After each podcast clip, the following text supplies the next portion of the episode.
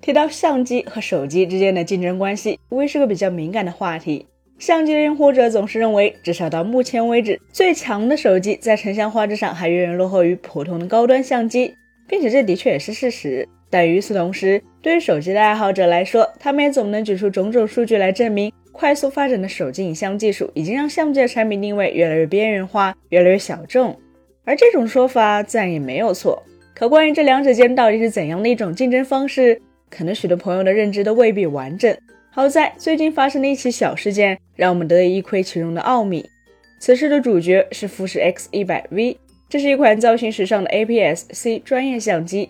它拥有时下顶级影像旗舰手机也难以比拟的大尺寸 CMOS，采用独特的定焦镜头设计，并有复古的旁轴机身外观、独特的光学电子混合取景器，以及备受好评的胶片模拟色彩系统。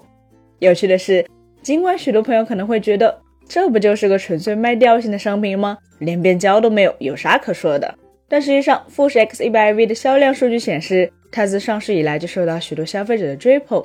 甚至于就在近日，部分地区的富士经销商已经宣布暂停接收 X 一百 V 的订单，因为它的生产状况难以预知。这是个什么概念呢？根据一些媒体说法，富士相机工厂目前正在经历零部件短缺的问题。其中，尤其是半导体芯片的短缺，使得相机和镜头产品线的排产计划都受到了很大的冲击，甚至可能无法确保近期的产品按时交付。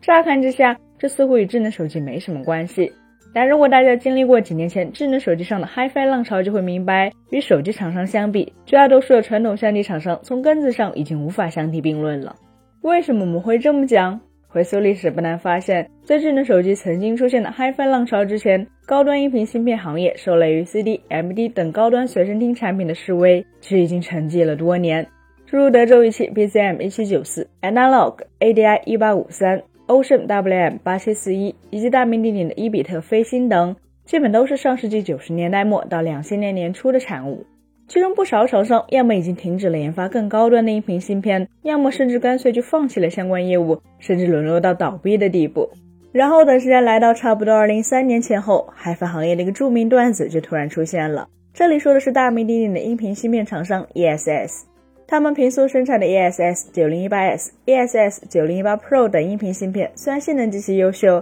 但因为市场需求一直不大，各家各户的单次采购量通常也就集中在几千片上下。所以 ESS 总是对客户爱答不理，对于甲方抱怨 ESS 芯片指标太高、难以调教等行为，更是习惯性的无视。有一天，一家手机厂商找到了 ESS，声称我们对你的九零一八芯片非常感兴趣，但在手机里很难做到这颗芯片需要的电压，所以我们想要得到你们的帮助。对此，ESS 方面习惯性的不屑一顾，并问道：“你们的需求量有多大？”大概几百万片，这家手机厂商回答道。然后我们就看到了专供移动设备的 ESS 九零一八 K2M、ESS 九零二八 Q2M 等多个定制化芯片的诞生。在这之后，不仅 ESS 明显加快了旗下低功耗 HiFi 芯片的研发换代步伐，甚至还带动了包括 Cirrus、Logic、旭化成等多个老牌音频芯片厂商先后推出智能手机专供的低功耗 HiFi 方案。